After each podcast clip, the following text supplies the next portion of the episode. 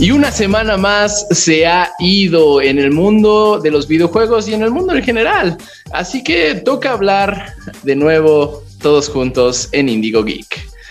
Yo soy Marcos Neri y me encuentro con Chris Maxis. Hola, ¿cómo están todos? Espero que se encuentren muy bien y bienvenidos a una nueva edición de Indigo Geek. También nos acompaña la brillante Milk Sparks. Hola, ¿qué tal? También estoy muy emocionada de estar de nueva cuenta con ustedes. Recuerden que pues siempre les traemos toda la información y por favor déjenos ahí pues sus comentarios y siéntanse bienvenidos. Y el enérgico Iván Cardoso, Dank Berserk, ¿cómo estás? ¿Qué tal a todos? Bienvenidos a este hermosísimo podcast, otro sábado más. Buenos días, buenas tardes, buenas noches, cuando sea que nos estén sintonizando. Un gustazo y vamos a darle, mi estimado Neri. Pues nosotros comenzamos. The Foul, el podcast geek por defecto. Aquí está la información más reciente sobre el mundo geek con Kristen Maxise, Milk y José Saucedo. The Foul, el podcast geek por defecto.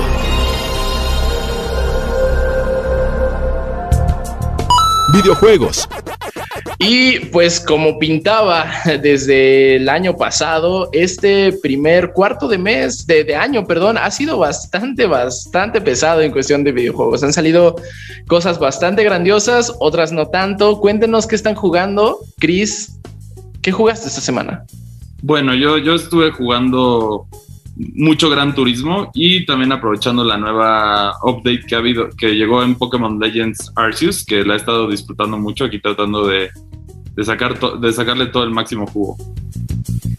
¿Cuál es la, a ver, cuéntanos, Chris, cuál es como que ahí la diferencia, por ejemplo, ¿no? Entre el Gran Turismo y, y, otros simuladores de carreras, porque, bueno, no sé, pero personalmente siento que un tiempo para acá le han metido, pero bien cañón a los simuladores de carreras, ¿no? O sea, como que siempre han estado, pero ahorita como que ha habido un punch recientemente, ¿no? Siento, bueno, antes que nada sí quiero aclarar un comparativo que se hace muy común, pero, y lo he visto como que en diferentes comunidades que están comparando, que no tienen nada que ver, es la comparación de, de Forza Horizon 5 con Gran Turismo 7. Y vale la pena aclarar, uno es, es un juego de realismo y el otro es un juego, es un simulador de carreras tal cual. Entonces, las físicas más realistas y todo eso se van a sentir en Gran Turismo. Eso, que cabe aclararlo porque sí es importante, ya que son diferentes. Al final es, es tanto como decir como si fuera Halo y Metroid, que solo porque tienes dos personas en armadura, son lo mismo. Y no, eso, eso está muy alejado de la realidad. De hecho, déjame comentarte que vi un, un, meme que sí se me hizo bien cruel, o sea, que decía, la diferencia entre Gran Turismo y Forza Horizon 5 es que Gran Turismo sí es divertido. Y dije, oye, es que cómo se ponen a comparar. De hecho, sí te iba a preguntar tu opinión. Y justo. Y bueno, hablando del juego en general, de Gran Turismo, siempre ha sido, eh, como, ahora sí, como Forza Horizon es el pionero de los juegos arcade de mundo abierto de carreras, Gran Turismo siempre ha sido el rey de los simuladores de carreras y otra vez vuelve a demostrar por qué lo es. Yo siento que iba a la baja en los últimos años Gran Turismo, pero ahorita con este ya volvieron a, a lograr un punto alto dentro de la franquicia. He oído un poco de críticas sobre la versión de PlayStation 4, pero tienen que entender que la versión verdadera, la que está saliendo, que no tiene sacrificios, es la de PlayStation 5 y eso se ve genial. Pero bueno, o sea, Polyphony sí, sí tuvo un bajón muy feo con Gran Turismo Sports, ¿no? Yo lo jugué, eh, fue de los primeros juegos que jugué del PlayStation 4, de hecho, eh, cuando lo compré en bundle, y me gustaba mucho porque era un juego muy zen. Eh, era un juego en el que me, solía relajar, pero vaya, no, no lo tomaba en serio a nivel competitivo. ¿Qué tan, qué tan real se siente Gran Turismo 7? Sí, definitivamente los coches se sienten bastante reales, o sea, sí lograron un balance bueno entre pues, los coches clásicos que tienes, que obviamente no se sienten, no se manejan tan bien como los, los coches que están diseñados para pistas de carrera o incluso los más modernos, entonces sí tiene este realismo bastante llamativo, tienes que ser bueno en tomar las curvas, todos estos detalles están presentes dentro del juego. Y de verdad yo lo he disfrutado mucho. Sí se lo recomiendo a la gente que lo pruebe si tienes un, en especial si tienes un PlayStation 5, porque esa fue la, la, edición que me tocó hacer la reseña a mí. Y también lo único que siento que presiona un poco el juego, porque hasta el momento todavía no pude jugar el online, entonces esa parte sí la desconozco porque pues no se puede hasta lanzamiento, ¿no? Pero un detalle que a mí me preocupa es que los coches ahora, como funciona, está de regreso el free to play, al igual que en el Gran Turismo Sport, como tú decías. Y aquí en lugar de poder comprar los coches, compras las, las monedas que te permiten comprar los coches. Pero el problema es que como ciertos coches que luego te pueden aparecer esporádicamente y tienes que comprarlos medio rápido porque si no se van, ahí sí como que te presiona un poco para tener las monedas y asegurarlo. Yo lo he hecho ahorrando monedas y no gastando prácticamente en mis coches, mejorándolos ni nada. Pero siento que algunos jugadores sí van a, van a ser propensos a, invertir dinero por esta, por esta práctica.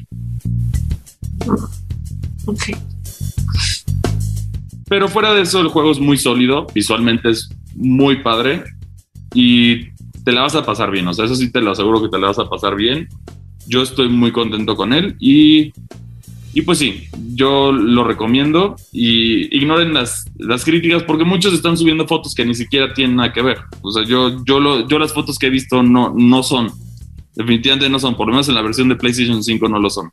¿Y qué nos dirías de la gente que no está tan familiarizada con los simuladores de manejo? ¿no? De pronto puede ser intimidante el que tu juego de, carros no se maneje igual que un Burnout o que un Need for Speed. Qué bueno que lo dices porque este es el más accesible de todos los gran turismos que ha habido.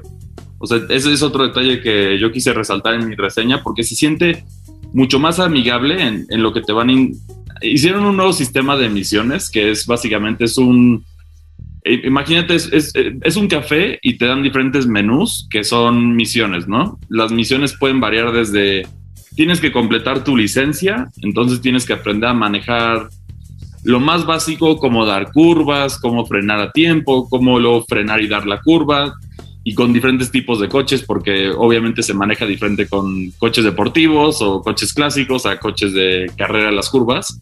Entonces te, te, te, van dando las herramientas de manera muy adecuada para ir construyendo este conocimiento y además también ciertos de los menús te, te hacen competir en las carreras para obtener ciertos coches y también, y, una vez que completas el menú, te, te, dan un poquito de contexto histórico de por qué es la importancia de, los, de esos coches, con una escena animada muy bonita que en la que se ven los tres coches. E, eso, eso a mí, yo que no soy, o sea, no soy muy conocedor de los coches, me gustó mucho porque me, me introduce y también me hizo aprender, o sea, me hizo aprender sobre la historia de esos coches fuera de, de que sea un videojuego y me interesó más.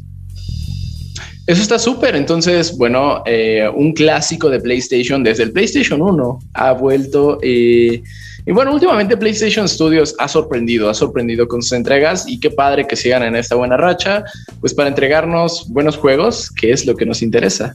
Pero bueno, Iván, ¿qué has jugado esta semana? Cuéntanos. Pues em, a mí me tocó eh, deleitarme aquí con un tremendo señor first person shooter que la verdad es que este juego que, he estado dándole vueltas, ¿no? Eh, sí, tiene escrito por todos lados juego de disparos en primera persona con un poco de plataformeo eh, por todos lados, o sea, es puro y duro, ¿no? El, el, género al que pertenece y pues se trata de nada más y nada menos que Shadow, perdón, perdón. Se trata de nada más y nada menos que Shadow Warrior 3, ¿no? Este juego que la verdad es que desde que salió cierto otro título del mismo género lleno de demonios del infierno, pues todos los, los shooters se como que es imposible no acordarse de él. Estoy hablando del Doom Eternal. Desde que salió el Doom Eternal, pues como que es imposible que juegos del género no te hagan recordártelo. Pero pues la verdad es que Shadow Warrior 3 como que sí tiene la suficiente personalidad para, para destacar, ¿no? Y, y bueno, a pesar de que es como es la tercera y última entrega, ¿no? De Shadow Warrior, pues afortunadamente, afortunadamente para los nuevos seguidores, no se necesita el contexto de, de los juegos anteriores, ¿no? Entonces, este, pues yo creo que para los que les gusten echar bala, ¿no? Eh, y además de, así como de rápido, porque es un título de corta duración, pues yo creo que Shadow Warrior está bastante, bastante bien, ¿eh? eh no sé. Eh, no se necesita contexto, pero habilidad. O sea, en cuanto a, a lo mejor si, si eres completamente nuevo, está, ¿tiene niveles de dificultad o qué tan difícil lo consideras? Ok, eh, pues fíjate que de nivel de dificultad tiene tres, ¿no? Eh, no, no se complican mucho con esa situación. Y de las mecánicas, eh, híjole, es que ya empezando a hablar de, las mecánicas, eso me va a, llevar de la mano con algo que creo que es una constante en el juego y no es tanto un punto favor, que es Em, como que se queda corto el juego, ¿no? Empezando por este, este tema de las mecánicas, ¿no? Eh, tiene un buen sistema de mecánicas y una suficiente variedad de diferentes herramientas, ¿no? Tanto armas, eh, habilidades y, cosas así, pero hasta ahí, ¿no? O sea, es, es una cantidad suficiente, como que no se salen del molde, ¿no? Es como, como que está el ABC o la, fórmula, ¿no? Para hacer un shooter. Un shooter tiene que tener esto, aquello y, más de, lo otro, pero no hay nada más. O sea, como que el, al juego sí le, falta ese extra, porque visualmente y, de estilo sí destaca, ¿no? Porque tiene esta temática así como eh, japonesa, oriental, ¿no? O sea, de, diseños estéticos sí destaca, ahí, ahí sí está cool pero en, la materia, ¿no? En la materia que es las mecánicas y, el diseño de niveles, no, o sea, como que se, mantiene en lo estándar, ¿sabes? Y, eso como que sí cogea mucho el juego. Yo, yo quería hacerte una pregunta graciosa. Eh, yo jugué Shadow Warrior hace un tiempo en Steam ah. y traía una expansión que se llama Viscera Cleanup Detail en donde, pues como su nombre lo dice, en lugar de tener un, arma y repartir plomo, usas un trapeador para limpiar pues todo, todo el desmadre que hiciste en, el primer nivel, me parece. Okay. ¿Retomaron esa expansión o, ya le quitaron ese, ese chiste local al juego? Mm, creo que al, de lanzamiento no hay nada similar pero eh, bueno, ese, también es como algo, algo que destaca a Shadow Warrior, insisto, en estilo más que en, juego en sí, eh, que es el humor. ¿no? O sea, a pesar de ser un shooter que sí es bastante visceral, bastante violento y lleno de gore, de ese lado sí como que satisface, le añade eh, que está chito chito, ¿no? O sea, sí se avienta chistes, pero como que siento que abusa también, ¿no? Porque y vuelvo a lo mismo, es, imposible no hacer la comparación con el Doom Eternal, bueno, con la, franquicia de Doom, ¿no?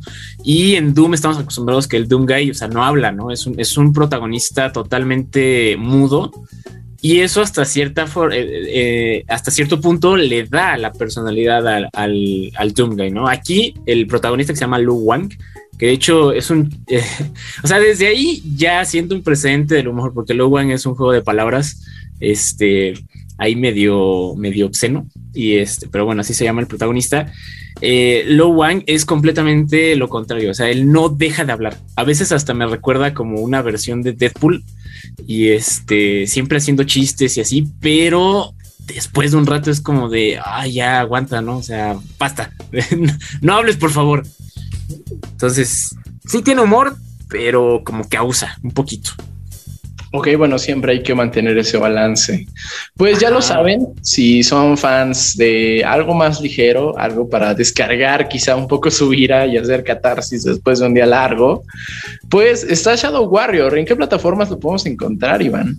El Shadow Warrior se estrenó para PC y para consolas de nueva generación, creo que con excepción de, del del Twitch, a ver, déjame, te lo confirmo, pero de que está en Xbox eh, y PlayStation, eso sí está eh, seguro. A ver, déjame. Bueno, mientras tanto, Milk, ¿qué estuviste jugando esta semana? Seguramente algo muy divertido. Pues fíjate que así como muy divertido. Ah, bueno, no, mira, tuve mi primera experiencia con un JRPG, o sea, bueno, fue mi primer juego de rol así, eh, tipo juego de mesa virtual. Eh, no sabía cómo, cómo iba a ser como tal, o sea, cómo interactuabas o, o de qué manera se iban a contar eh, las cosas, pero este juego se llama Voice of Cards.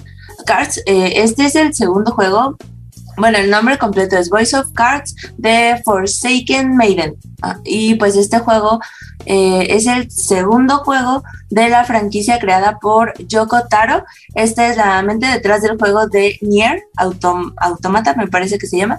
Y pues más o menos ya con eso les da una idea de cómo se vería visualmente. O sea, si es todo este estilo pues de anime y pues hay como unos personajes que en, en, el principio te das cuenta que van a ser como los personales, bueno, los, los principales.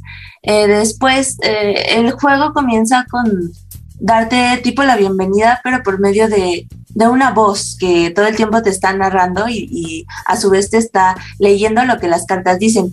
Las cartas tienen traducción, o sea, puedes poner las cartas en español, o sea, para que las puedas leer. Y en ese caso yo recomiendo mucho que pongas el audio en idioma original porque eh, pues es, esa voz te va a narrar como absolutamente todo, o sea, olvídate de tener cinemáticas o de que los personajes tengan su propia eh, pues voz o, algo así como más allá. O sea, realmente todo lo que vamos a ver son como que ilustraciones en cartas, pero de verdad, o sea, está como muy bien acompañado con este ambiente del narrador que todo el tiempo te está contando y aparte, o sea, le ponen un tono eh, muy padre. O sea, de verdad creo que los sentidos son eh, muy, muy importantes en este juego y sobre todo la imaginación, porque pues como les repito, o sea, no, no estamos viendo nada como tal, pero hay una historia que se cuenta.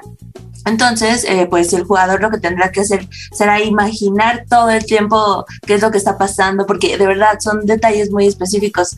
Eh, nosotros como tal comenzamos en, en en el tablero como de cero, ¿no? Porque ese es lo que veremos en la pantalla. Un tablero con un montón de cartas ocultas que vamos a ir descubriendo.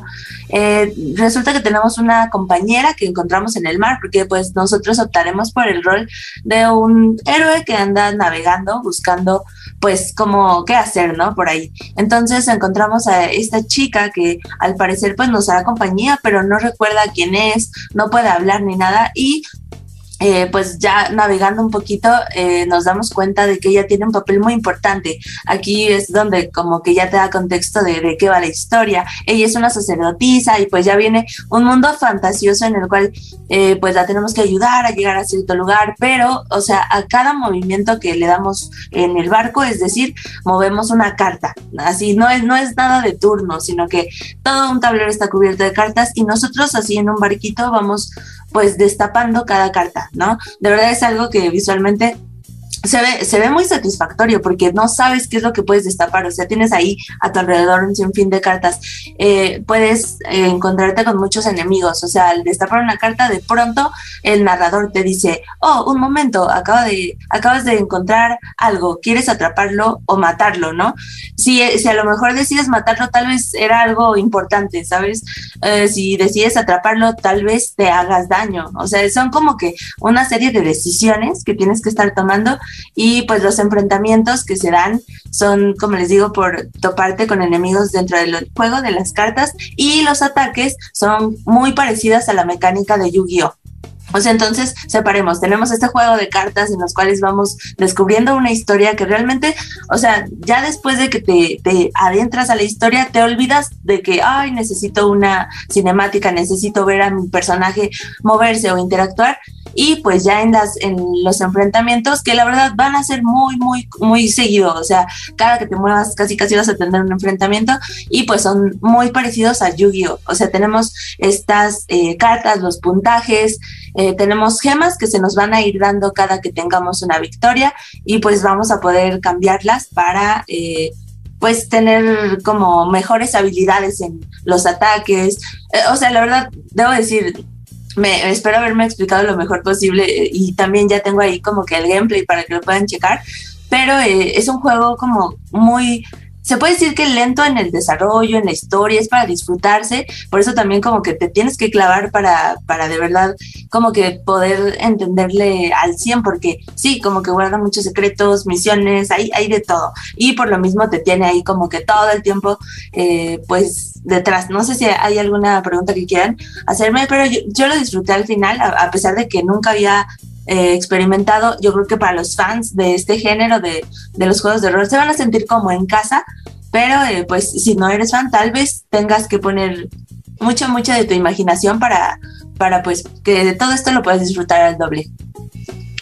Pues Yoko siempre se ha caracterizado por ser ah, muy rebuscado en sus narrativas, ¿no? Mira, Autómata de pronto rompe por completo con la cuarta pared y te habla el personaje.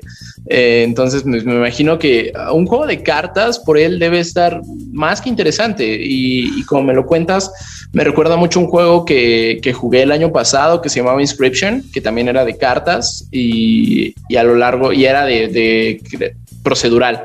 Oh. Entonces, mm, suena, suena interesante y les recordamos que todas estas reseñas que acaban de escuchar las pueden leer e incluso ver a detalle en la página de Indigo Geek, ya sea en la web oficial, en el Instagram, en Facebook, en todos lados, en YouTube. Eh, sí, en todos lados pueden, pueden consultar estas reseñas y pues ya saben, antes de hacer una compra, antes de pues invertir su dinerito eh, en estas piezas de software muy entretenidas, pues pasen a dar unas checadas para ver si vale o no la pena. Yo, por mi parte, estuve jugando un juego que no me fascinó, honestamente. ¿Se acuerdan de Audiosurf? ¿Alguna vez jugaron Audiosurf? Ya dinos que te encantó, Neri. Ya dinos que no puedes contener tu, tu gusto y amor por el juego. Uy, no, no sabes. Desearía estar jugando eso en este momento. Jugué Music Racer Ultimate y fue. Ah, creo que fue una muy buena idea mal ejecutada ese juego. Eh, tenía cosas muy interesantes. Es un juego independiente eh, de ritmo, algo muy padre. Creo yo es que están reviviendo juegos rítmicos. Eh, es algo muy chido porque pues, ya, no, ya no los veíamos desde hace buen tiempo. Eh, es algo que a mí me gusta. Soy muy malo, pero me gusta mucho pues compartir ese, ese sillón con alguien más, el reírnos de por qué latinas o por qué no a una nota. Y Music Racer Ultimate pues tiene una, una dinámica muy similar a Audiosurf, un juego muy viejito para PC que pues era una nave espacial que se dividía en tres carriles para atinarle a una nota. Esto es exactamente lo mismo, solo que en lugar de nave espacial es un auto. Y el catálogo que trae es súper limitado y súper fuera de copyright. de hecho, trae una canción que utilizan muy, muy comúnmente en los tutoriales de YouTube. Así de chafa está su, eh, su catálogo, pero tiene una función bastante interesante tomando en cuenta que es un juego para consolas. Puedes conectarte a un servidor local creado en tu misma red y jalar canciones que tengas ahí almacenadas. Eh, sí, bueno, si sabes crear un servidor local, esto te cae de perlas porque puedes hacer literalmente cualquier canción que tú quieras. Eh, si no, el juego es un poco ambiguo, nada más te dice, ahí está la opción. Eh, si sabes crear tu servidor local, hazlo, si no, ni modo. y el problema con este juego yo creo que no es más allá que falta de cocimiento, quizá un poco de flojera, de cocción, perdón, y quizá un poco de flojera este juego no te divide los tracks de música por dificultad, no te los divide, no te los clasifica por nada, o sea, solo te da la lista, es como de ahí está la música, juégala. Y bueno, creo que es algo muy apreciado en los juegos de ritmo, ¿no? Para saber más o menos por qué canción puedes entrar, si eres nuevo en este género o si eres nuevo en el juego y pues, apenas quieres darle ahí nada más como que un cáliz. Entonces, eh, nada más te guías por los títulos de las canciones y la duración, que bueno, eso no, no da mucho, porque ni siquiera hay un preview de la canción. Entonces, creo que el juego tiene una muy buena intención que se quedó muy corta, no sé si porque los apresuraron a sacarlo, no sé si por flojera, pero realmente mm, me quedó debiendo en ese aspecto. Eh, la, la idea del servidor local es muy buena para poder usar la canción que tú quieras. Pero de ahí en fuera, el, juego no ofrece mucho. Es un juego que tardé en explorar, ¿qué te gusta? Unas dos, tres horas y ya. Es un juego muy desechable. Eh, sí, un conjunto de buenas ideas que no alcanzaron a cuajar. Entonces, bueno, audio, no es cierto, audio surf, no. Eh, music, Razer Ultimate se queda un poco corto. Y eso es lo que yo estuve jugando esta semana. eventualmente iban a, salir estos, estos títulos en el año, ¿no? O sea, ya iba una buena racha en marzo. Yo creo que todavía no se opaca esta buena racha, pero pues así como hay buenos, buenas entregas, también hay algunas que pues dejan un poquito que desear, ¿no? Pues sí, no, no todo puede ser eh, miel sobre hojuelas. O sea, veníamos tanto de juegos AAA como de indies, venían sorprendiendo muy bien. Este es, independiente, creo que fue hecho por, no sé, no más de cinco personas. Eh, de hecho, vienen los créditos en, el juego y sí, no, son muy poquitos, es un estudio muy, muy pequeño. Y pues sí, yo creo que fue un poco de flojera. Eh, pero bueno, ni modo, de pronto tocan estos tropiezos en el mundo de los videojuegos. Pero pues no todos son malas noticias y eh, vamos a continuar con nuestra siguiente sección. Nosotros regresamos. Noticias. Y bueno, como ya todos sabemos, es marzo, es marzo, mes de la mujer. Este 8 de marzo se celebra, bueno, no, se conmemora el Día de la Mujer. Eh, se conmemora y tenemos mucho de qué hablar al respecto. Eh, a nosotros nos toca hablar, eh, pues claro, en el ámbito geek, porque no solo son personajes eh, los que destacan en este, en este universo, también hay personalidades dentro de la industria. Pero bueno, vamos por partes. ¿Quiénes dirían ustedes que son las mujeres más representativas como personaje en el mundo de los videojuegos? Mm, yo, bueno, empezando, yo creo que por Nintendo fuera del estereotipo que tiene con Peach de la, de la damisela en apuros, el resto de sus personajes femeninos son muy sólidos. Y bueno, empezando por Samus. Que Samus es un...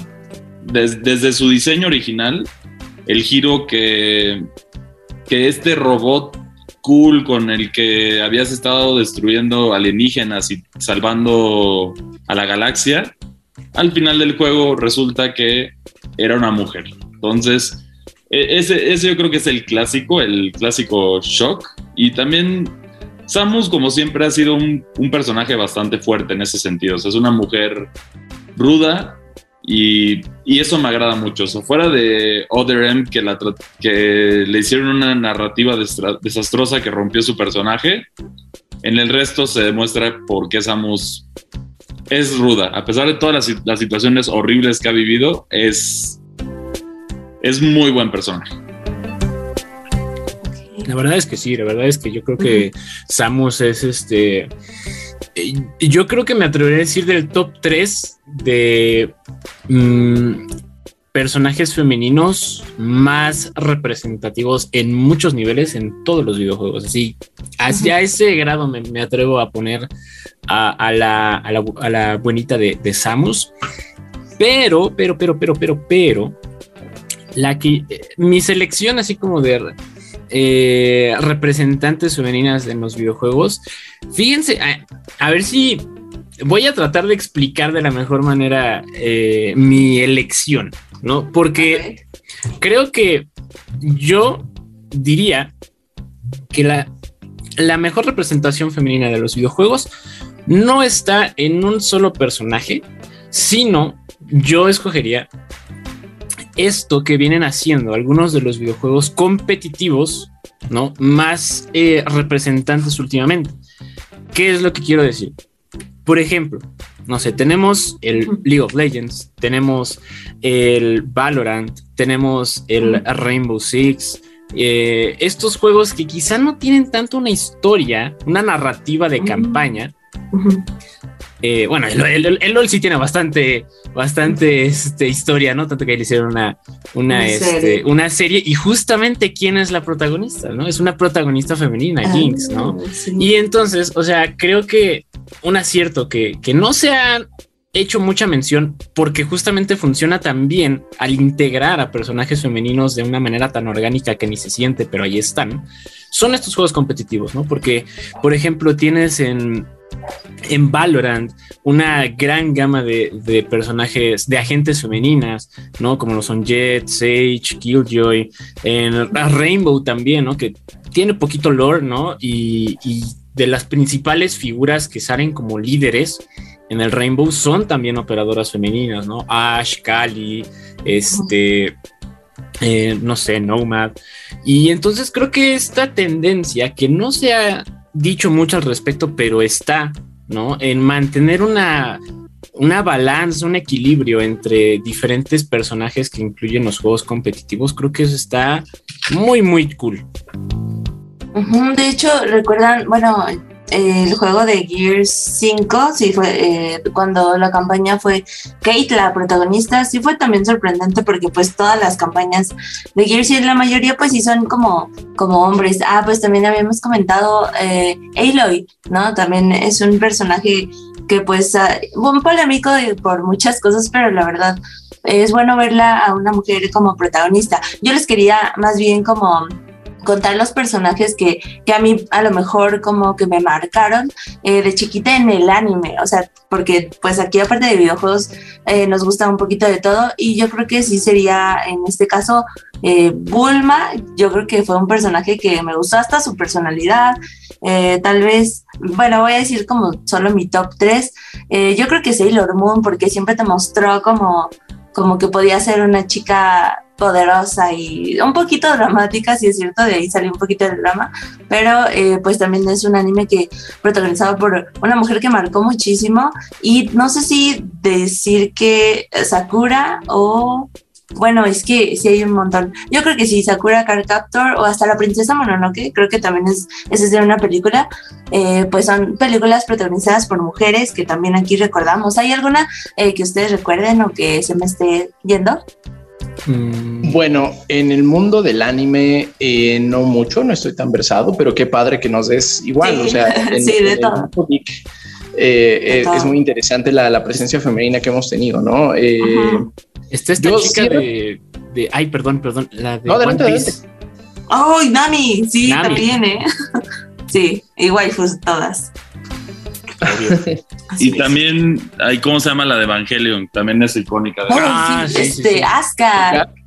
Sí, bueno, Asuka. Sí, sí es cierto. Hay, hay, muchas mujeres ahí. De verdad, deberían también, no sé, ya verán nuestras notas para que estén un poquito más enterados. Sí, sí, sí. Ya nada más para terminar y muy, muy reciente el caso. Creo que Aloy del juego, bueno, de la saga Horizon, nos da un excelente ejemplo de mujer icónica dentro de los videojuegos, ¿no? Eh, es una persona muy centrada, es una persona que yo creo que rompe con bastantes estereotipos y que pues precisamente pues es la salvadora de pues del mundo. Eh, tiene barba, acuérdate que tiene barba también. ah, bueno, sí, hay personas ahí que no han tenido interacción social, pero normalicemos el vello facial. Entonces, sí, Aloy de, de Horizon ha sido una, creo que uno de los representantes más más icónicas recientemente en el mundo de los videojuegos y, pues más allá de, un personaje bien hecho, nos da todavía una, pieza muy bien hecha. Eh, Horizon es un juego que corre hermoso, es un juego que se ve todavía mejor. Entonces, eh, estas, estas notas las van a estar checando en los videos y notas de fin de semana. Entonces, por si quieren pasar a dar una checada más a detalle. Y bueno, que también recordemos que hay pues, formas muy variadas de manifestarse este 8 de marzo. Manténganse seguras y hagan lo que quieran. Pero también, eh, mira, y conectándolo con, un con, con ese sentido de personas femeninas, salió Batman. Eh, no la he visto. La persona que lo vio, Saucedo, un saludo. Eh, no, no es aquí para acompañarnos y contarnos más al respecto. Y digo, pues relacionándolo con personajes femeninos, porque pues también hay, una gran participación de Gatúbela. No sé ustedes qué han, qué han leído al respecto. Ah, pues este, dicen que sí, la, la gatúbela de Zoe Kravitz, eh, una interpretación bastante acertada, porque, eh, híjole, no sé cómo explicarlo. Me parece que por ahí, ahí, empecé a escuchar que así, eh, para pronto, el papel que hace Zoe Kravitz eh, sí le impregna al personaje bastante sensualidad, ¿no? Porque, porque pues, Gatúbela es, es un personaje bastante sexy, bastante eh, No sensual. puede faltar, no puede Ajá, pero, pero, pero, pero, pero, el logro está, o sea, eh, estaba aplaudido por varias cosas, entre ellas que no llega a estar sexualizada, ¿no? Porque, eh, por ejemplo, así eh, de rápido se me, se me viene a la mente el ejemplo que hicieron, no sé si se enteraron alguna vez, que hubo algunos modders para, para el Batman Arkham que justamente sustituía en las cinemáticas los lugares entre Batman y Gatúbela, ¿no? Y este, o sea, no, no le hacía nada al juego como estaba, simplemente en las cinemáticas lo que hacía el avatar de Batman lo hacía Gatúbela y viceversa, y entonces se veía ridículo, o sea, contrastando el nivel de sexualización que tenía el personaje, Ah. porque veías a Batman ahí como que moviéndose así de, de maneras exageradas y, y era justo la crítica, ¿no? Y entonces ahora eh, creo que por ahí eh, se, se dice, se comenta, se platica, ¿no? Que, que Zoe Kravitz sí logra ese balance, ¿no? O sea, sí, porque, porque tampoco está mal, ¿no? O sea, tiene su dosis de sensualidad, de sexy, pero eh, pues, pues no está el plano de detalle a... a a las posaderas, ¿no? Eh, en primerísimo primer plano. Ah, Entonces, eh, creo que esa, por esa parte, pues bastante bien y, lo demás también muy, muy bien eh, interpretado, o sea, una aproximación bastante acertada a cómo es el personaje, eh, sobre todo porque la película, ¿no? Ya, ya desviándonos un poco de, de lo particular que es Gatúbela a lo más general, eh, la película como que trata de retratar el contexto de, de Batman, Ciudad Gótica y sus personajes, pero cuando recién empieza, ¿no? Que mucha inspiración hubo de, de- del cómic Batman año 1. Entonces, pues también Gatúbela está así, ¿no? O sea, apenas está empezando en sus... Wow. O bueno, más bien esta Selina Kyle está empezando en su carrera con el alter ego de Gatúbela, ¿no? Entonces está bastante cool. Algo muy, muy interesante. Yo lo único que he leído es que este Batman incluso lo, lo comparan con el Batman de Nolan, el Batman de Christian Bale. Eh, no, no sé ustedes qué opinen. ¿Sienten que es una, eh, es una declaración muy atrevida o, o si estarían poniéndolo más, sus expectativas, claro? Pues, a Yo ver, sí estoy emocionado por el.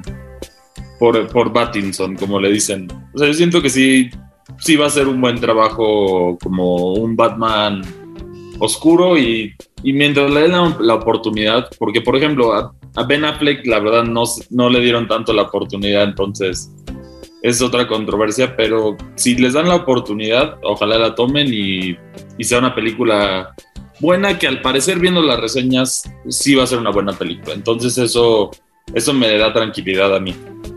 De pronto es el problema con Batman. Eh, a veces es debut y despedida, ¿no? Si lo haces muy mal, eh, la, la fanaticada te va a bajar muy rápido. Eh, pero bueno, yo creo que eh, Robert Pattinson nos ha demostrado que, has, que sabe ser un buen actor. O sea, más allá de, de las películas de Twilight, nos ha entregado películas muy, muy buenas, ¿no? Nos ha, nos ha entregado Good Time, nos ha entregado High Life, nos ha entregado incluso The Devil All the Time. Entonces, yo creo que ya no está en tela de juicio eh, la, capacidad actoral de Robert Pattinson, pero sí verlo en un, en un personaje como Batman, pues de pronto es, es difícil porque pues te comen las expectativas de millones de personas. Yo no los compararía, la verdad, o sea, como que cada quien tiene lo suyo, pero sí, te voy a ser sincera, no tenía las expectativas muy altas eh, con Robert, o sea, hasta la fecha no lo he visto, pero sí he visto que muchos dicen de, wow, o sea, sí logró separar, o al parecer tiene, hizo un buen trabajo, entonces vamos a verla, pero yo, yo me siento como a gusto por lo que he visto, pero tampoco esperaba nada, yo creo que me hubiera sorprendido mucho. Y también critican mucho, lo único que, que he visto muchas críticas es sobre su físico, Ah, sí. que no, o sea, sienten que no es el, el Batman más fuerte que estamos acostumbrados, pero yo no lo Sí. veo, o sea, si es más en el comienzo Joven. Tiene sentido. Entonces, habrá que ver qué, qué, tal, qué tal le va esta película. Y bueno, por lo menos es una nueva entrega de Batman y de eso nunca nos podemos quejar. Exacto. Muchos lo quieren ver contra el Joker de Joaquín Phoenix. Uh, Eso estaría interesante. Pero bueno, ya dejemos de especular eh, y demos paso a la siguiente sección porque Chris se lanzó a un evento muy interesante, pero nosotros regresamos. Mundo Geek. Bueno, Chris, cuéntanos, te fuiste de viaje a tierras de carnita asada. Así es, este, el fin de semana pasado finalmente se dio el primer evento de Pokémon Go presencial en México, que para mí es, para mí, para toda la comunidad es importantísimo. Y resultó, bueno, para decepción de algunos, resultó ser en, en Monterrey y no en la Ciudad de México, pero yo siento que la organización en, en el Parque La Fundidora estuvo muy bien. O sea, la experiencia estuvo, estuvo genial. Hubo, hubo un clima medio extraño en Monterrey ese, ese fin de semana porque yo iba con la expectativa de que iba a haber entre 18 y 20 grados, era lo que se esperaba. Y cuando llegué me dio la agradable sorpresa de 7 grados. Entonces Uh, no estaba, no estaba tan preparado para el frío, pero gracias a Dios el, el día del evento sí se calentó, entonces ya estuvo en, un, en una temperatura más agradable y fue muchísima gente. O sea, el, el evento todavía no hay cifra oficial y me, me quedaron de compartírmela después, pero se estimaba que iban a haber por lo menos unos entre 20 mil y 25 mil personas. wow. Oye, Chris, y por ejemplo, ¿cómo, si yo, o sea, soy como nueva en Pokémon, ¿cómo puedo ir? O sea, ¿cómo- ¿a quién convocaban? ¿O tenía como costo? ¿Era para todos? No, tú, básicamente lo que haces es compras el boleto, Ajá. es un boleto digital, ¿no? Que solo se activa eh, a la hora del evento y en, en el lugar específico del evento. Es decir, si yo compro el boleto, pero estoy en la Ciudad de México y trato de jugarlo, desperdicié mi dinero porque Uh. es- ese boleto no se va a activar. Tienes que ir al lugar específico. Este evento específicamente se iba a dar en tres ciudades, que era en, bueno, una ciudad en Taiwán, si no mal recuerdo, en Abu Dhabi, que ese se canceló por otras situaciones, y bueno, y el de Monterrey. Pero sí, o sea, el evento en sí me sorprendió porque yo pensé que la mayoría iban a ser mexicanos, pero solo el 40% eran mexicanos, entonces sí, un chorro de turismo para la Sultana del Norte, de extranjeros en ese caso, y a tal grado que hasta nos encontramos a, a lo que dirían unos la familia real de Monterrey, ahí nos encontramos a, Samuel García, entonces fue muy interesante, ahí estuvo, ahí estuvo jugando Pokémon Go y aprendiendo Wow. sobre el juego. Pero la organización en sí estuvo muy bien. El parque está bastante sólido. También instalaron torres de Telcel para, para asegurarse de que no, no se iba a ir la señal, porque de un juego que depende de la señal, sí te lo destruye el evento si hay mala señal y la gente yo creo que no se hubiera alegrado. También había una tienda o sea, con mercancía de Pokémon Center que generalmente en México es difícil conseguir mercancía de Pokémon Center, entonces ya se pueden imaginar las filas. Yo junto con otras personas de otros medios nos, nos salimos un poquito temprano con tal de ir a la tienda antes y aún así nos tardamos como una hora en fila. Wow. Pero, y, y luego estaba dividido por zonas, también ese es como otro detalle para agregarle al evento. Está dividido por zonas que estaban decoradas con, con diferentes photo opportunities o diferentes ubicaciones, pero yo ahí sí sentí que le hubieran echado un poquito más de ganas con ciertas zonas, porque, por ejemplo, la zona de Team, este, como Team Mystic, que es el, el equipo azul, estaba decorada todo de hielo, las bocinas del parque hacían sonidos de, de hielo, de frío, entonces te daba como que más inmersión ahí. Y bueno, cada una tenía su respectivo inflable con el que te podías tomar fotos, de- dependiendo de la zona en la que estabas. Por ejemplo, tenías las zonas de los tres equipos y el Pokémon que sale en el logo de cada equipo. Entonces tenías a Zapdos, a Moltres y Articuno inflable, y por otra parte tenías un Eevee inflable muy bonito. Ujú. Ok, y en términos generales, ¿qué, qué tal se logró la, la organización dar abasto con, pues tengo entendido que tuvo muy buena respuesta por parte de los fanáticos. La organización estuvo muy buena. Mi, mi crítica en ese sentido, lo que decía, son a lo mejor un poquito más de decoración en ciertos lados. Entiendo que es un parque enorme y eso, y, pero sí se veía como que el contraste entre las zonas.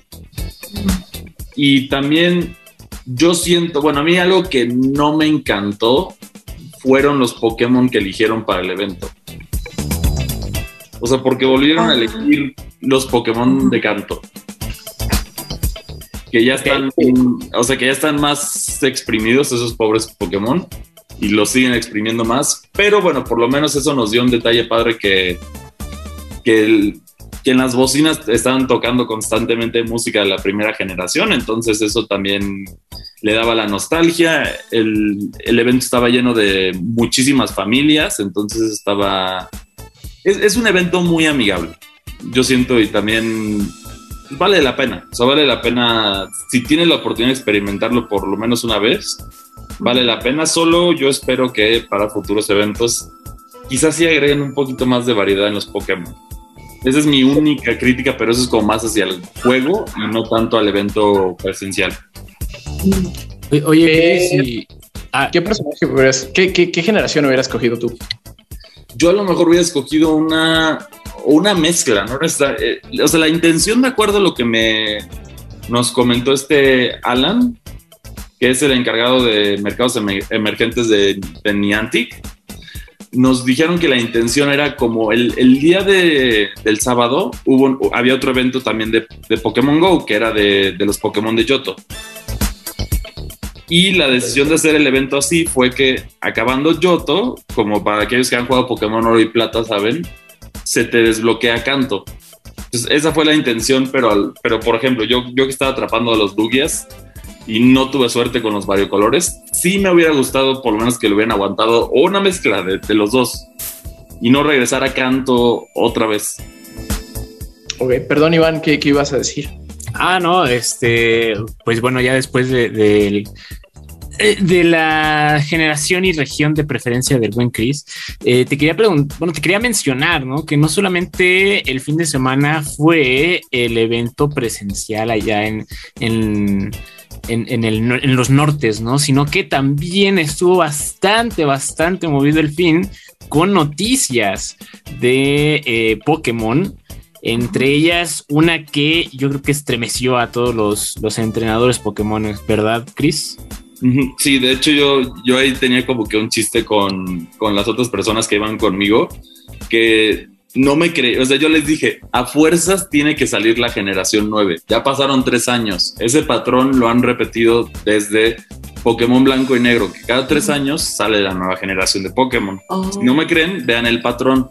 Vean en qué año salió Pokémon blanco y negro, seguidos por XY, seguidos por este Sol y Luna y ahora y Espada Escudo y ahora se vuelve a completar el ciclo con este Pokémon Escarlata y Pokémon Violeta que a mí me interesó, me llamó mucho la atención porque si lo ves a fondo, o sea, sí está prácticamente confirmadísimo que es la península ibérica, ¿no? Entonces es España, básicamente. Pero cuando te vas más al fondo detrás del, del, nombre del juego de los, y de ciertos detalles, hay unos detalles que tú dices, wow, cuánta atención. O sea, hay, detalles muy obvios que, por ejemplo, en el tráiler de Pokémon Escarlata puedes ver definitivamente la Sagrada Familia.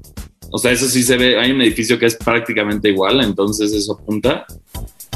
Pero hay otro detalle que no saben muchos que eh, la, bandera de España en la segunda, durante la Segunda República de España tenía los colores escarlata y violeta. Entonces ahí están los nombres de los juegos. Luego también, que otro detalle, tienes las mandarinas sevillanas y tienes las uvas de las uvas de vino tinto. Entonces hay muchos detalles de cultura española que están ahí involucrados en el tráiler y hasta en los iniciales se puede apreciar, o sea, cada uno de los, porque hasta ahorita solo nos enseñan tres Pokémon, no hay más, o sea, ahorita sí no hay más, más Pokémon nuevos, pero de, ahí también le pueden dar una ojeada a un artículo que escribí más a detalle de todas las referencias al país ibérico que se pueden encontrar dentro de, de, de los trailers de Pokémon Escarlata y Violeta. Ok, Eso, y pues- ya nada más para cerrar la nueva generación, los diseños, ¿sí o no? Pues hasta ahora solo nos enseñaron tres. Es un, un gatito tipo planta que se llama Sprigatito. De hecho, todos tienen referencias en español. Entonces, como es España, ya con eso te das una idea. Sprigatito es un gato tipo planta que seguramente está inspirado o va a tener referencias al lince ibérico, que es, bueno, como saben, es, es la, es la especie de lince local de, de, esas, de esa región. Entonces seguramente va, va, a evolucionar o va a tener inspiraciones en un lince. Luego tenemos a Fuecoco, que es un cocodrilo de fuego, que de hecho también va con la cultura española porque para empezar está basado, el diseño está basado en un, en un tipo de chile que, se, que, se, que crece en España. Entonces tienes esa referencia y luego también hay, otro, hay otra tradición en España que, bueno, se llamaba el coco, que básicamente es un dragón que tiene cuerpo de coco. Y en Brasil eh, también, o sea, tiene que ver con la cultura ibérica, se adaptó eso y, y, se volvió un cocodrilo en lugar de un dragón con un coco. Entonces muchos dicen que, eh, o sea, ese es el inicial que más conflicto está creando porque no saben a dónde apunta, porque hasta este momento los iniciales de fuego han sido siempre basados en animales del signo zodiacal chino. Y a menos de que, de que Fuecoco evolucione a ser una serpiente, ya rompería con esa teoría, que ya llevamos desde la generación 1 hasta la generación 8. Entonces sí, no, no, es, no es cualquier cosa. Y por último tenemos el que más me gustó a mí, que se llama Cuajli, que es, es básicamente un patito con un sombrero de marinero. O sea, se podría parecer como una mini referencia al pato Donald, algo así. Y a mí, a mí me pareció muy divertido ese diseño.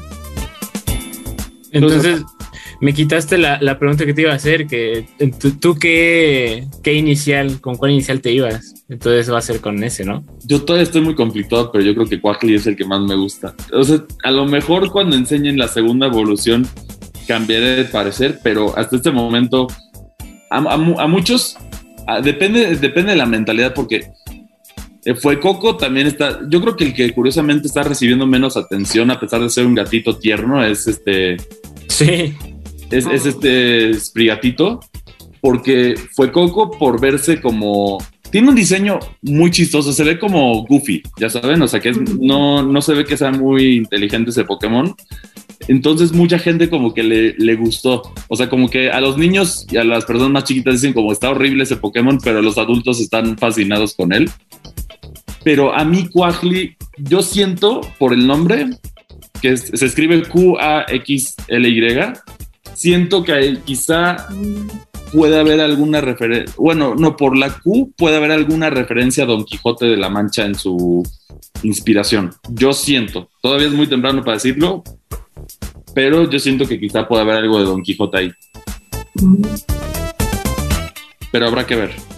Ok, bueno, entonces eh, nos mantendremos atentos contigo, el experto en Pokémon. el maestro Pokémon de Indigo Geek, ¿no? El maestro Pokémon de Default.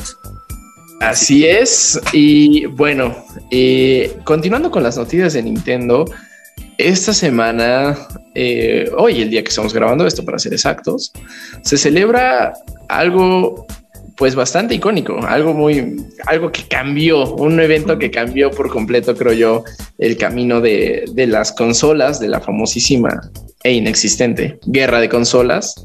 Eh, cuéntanos, Chris, ¿cuántos años cumple la Nintendo Switch? Bueno, el Nintendo Switch el día de hoy cumple cinco años, que generalmente eso ya se considera el, el final de una consola, pero en el caso del Nintendo Switch ha sido tan exitoso que que yo creo que Nintendo no lo ha visto necesario. ¿Cuál es el éxito del Nintendo Switch? Fuera de los juegos muy sólidos que han salido, que sí ha tenido unos juegazos, eso sí, cualquier, cualquier fanático puede reconocer que sí han sido muy buenos juegos, es el concepto de que es un híbrido.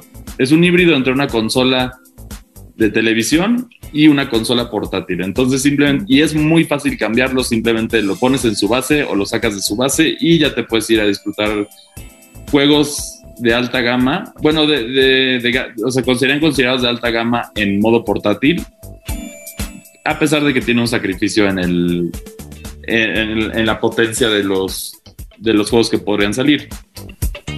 Para ustedes, ¿cuáles son sus juegos favoritos de, de justo de, de Nintendo Switch? Híjole, Milk, creo que tú, tú sabrías dar muy bien esta, este, este top. Pues mira, la verdad es que los juegos que me han tocado eh, jugar en Nintendo Switch han sido sí varios y a pesar de todo, no sé, como que creo que el, el patrón es que son como todos coloridos. Estoy recordando este el de las superheroínas de mm, la caricatura eh, recuerdan que todas son superheroínas. ¿Los chicos Eh, no, no, no, eh, ah, de Batman, Superman, pero Ah, las, las Recuerdan- ah, Girls, está ese juego, por ejemplo, eh, me gustó bastante, pero sí como que se basaba bastante en toda la, eh, la caricatura. Yo recuerdo que también uno de mis primeros juegos en la Nintendo Switch fue eh, Smash y sí, también, o sea, y dije, wow, sí tiene su dificultad, o sea, a pesar de verse muy eh, lindo y de no haber como esto que yo estaba acostumbrada más a los juegos como de que de sangre, ¿sabes? Tiene totalmente ahí como su, su dificultad y creo que yo me, eh, me adapté bien con personajes chiquitos, o sea, personajes así tipo Bowser, no, o sea, creo que tienes que tener mucha experiencia, pero también me llamó la atención hace poco eh, que no sé si tú lo escuchaste, Chris, el supuesto filtración de la nueva, lo que promete o lo que podría ser la nueva, el nuevo diseño del modelo de la próxima Nintendo Switch. ¿Vieron esa parte? O sea, es- eso es un detalle pequeño porque solo es una, o sea, bueno, hasta ahorita es una filtración, entonces no sabemos nada y Ujú. la Switch Pro lleva siendo rumorada, rumorada ya demasiado tiempo, entonces como que la gente ya no cree en ella, entonces habrá, habrá que esperar más información sobre eso. Pero para mí yo siento, bueno, para empezar tenemos The Legend of Zelda Breath of the Wild, que es un juegazo. El Nintendo Switch empezó con un año muy, muy bueno. Su primer año sacó Mario Odyssey y, y este Legend of Zelda Breath of the Wild, continuó por Smash Bros. Luego tuvo que como una pequeña baja de ciertos títulos fuertes, pero este año el Switch se viene con todos. Sí está armado hasta los dientes en el sentido de un, un exclusivo tras otro, tras otro. Tenemos el regreso de Mario Strikers. El año pasado tuvimos el Mario. el anhelado regreso de Metroid después de casi de más de una década. Entonces, hasta ahora ha sido el regreso. Yo me gustaría ver otros regresos exitosos como, como ya lo hemos visto con el Nintendo Switch. Y en general es una consola que yo recomendaría, es muy divertida. Y, o sea, por el simple hecho de podértela llevar a todas partes y poder jugar con tus amigos con solo desconectar los Joy-Cons, si es que tus Joy-Cons no sufren de drift, porque ese, es un, ese sí es un verdadero problema que, has- que ha plagado la consola desde el principio. Pero de verdad el Switch, qué gran sorpresa fue. O sea, después del desastre que fue el Nintendo Wii U, ver el Switch fue, fue muy emocionante para Como, mí. como que Nintendo, eh, no sé si, bueno, a lo mejor otras, otras compañías también tienen sus tropiezos, pero a Nintendo no, no le da pena esconderlos, ¿no? Pero siempre, yo creo que si Nintendo se caracteriza por innovar, eh, pues es porque tienen detrás mucha prueba y error, ¿no? O sea, el Wii U, el, ay, ¿cómo se llamaba este? ¿Virtual Boy o qué? Virtual Boy, exactamente. Pero en el, Ay, caso, en el caso del Nintendo Switch es lo que, o sea, en resumen más corto es lo que la Switch, lo que la, lo que el Wii U quería hacer, pero a lo mejor la tecnología no estaba ahí en este momento. Eh, Y en cuestiones de esconderlo, pues también está de pensarse, ¿no? Porque la Wii U nada más sacaron Breath of the Wild y fue como de ya, nunca existió la Wii U y es más, la eShop ya cerró. O sea, realmente no les interesa, pre- sí, preservar o, o incluso mencionar la Wii U. Yo creo que No, bueno, no sí les interesa porque sacaron prácticamente todos los juegos, todos los juegos de, de esa consola, los ya prácticamente todos los fuertes ya salieron para el, para el Switch y de hecho el juego más vendido de Nintendo Switch es un port de, de Mario Kart de Nintendo Wii U. O sea, el Nintendo Wii U tuvo juegos muy buenos y el Nintendo Switch nada más los agregó a su colección, que es, muy, es, es una buena decisión. Son buenos juegos y qué bueno que más gente tenga la oportunidad de, de jugar esos grandes títulos que por por el fracaso del Switch, quizá, del Wii U, perdón, quizá no pudieron haber experimentado. Sí, sí, definitivamente yo creo que es una gran decisión el portear estos juegos. Y pues bueno, la Wii U creo que va a ser eh, el hijito feo de Nintendo, el hijito incómodo quizá un poco. Pero bueno, eh, déjenos su comentario cuál creen que es el, el juego icónico o los cinco juegos, ¿por qué no? Déjenos su top de juegos favoritos de la Nintendo Switch en este quinto aniversario y quizá la recta final de esta maravillosa consola. Nosotros regresamos. Noticias. Y bueno, se ha ido otro episodio de Default una semana más aquí en Indigo Geek. Eh, Chris, ¿en dónde te podemos escuchar, leer, contactar? Bueno, contactarme me pueden contactar en Twitter, ahí es donde comparto mis reseñas, les presumo mis shinies o, me, critico ciertas cosas de, de diferentes comunidades de juegos, ahí en Twitter como arroba Cristian con CH, MACCI2, ahí es donde me, me, pueden encontrar. O también en los mensajes de, de Indigo Geek, los que envíen ahí, yo soy el que los está leyendo, entonces también ahí me pueden encontrar, aunque no sea yo como tal. Pero está detrás de. Exacto. Ahora lo saben. es su identidad secreta. Saben el secreto. Yo soy el manager, de, el community manager de, de Indigo Geek.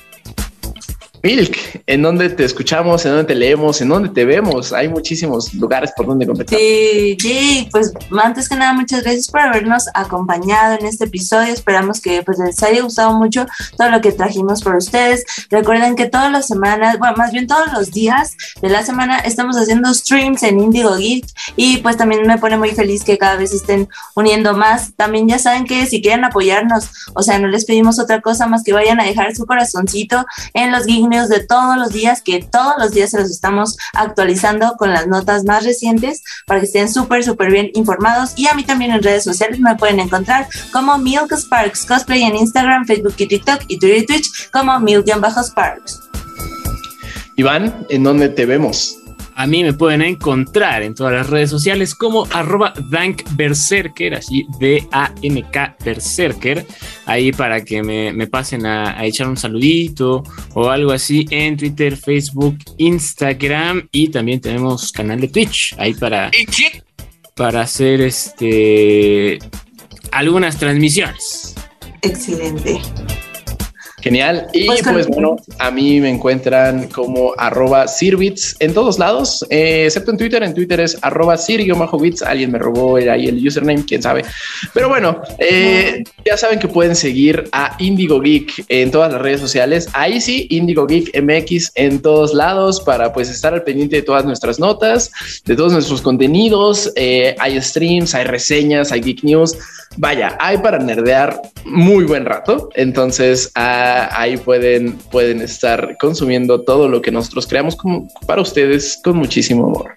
Eh, bueno, esto fue Default, el Default de esta semana a nombre de José Saucedo. Les doy las gracias por escucharnos, por acompañarnos y pues nos estaremos viendo la próxima semana. Bye. Hasta la próxima. Chau. Chau. The Foul, el podcast geek por defecto. Aquí está la información más reciente sobre el mundo geek con Kristen Maxise, Milk y José Saucedo. The Foul, el podcast geek por defecto.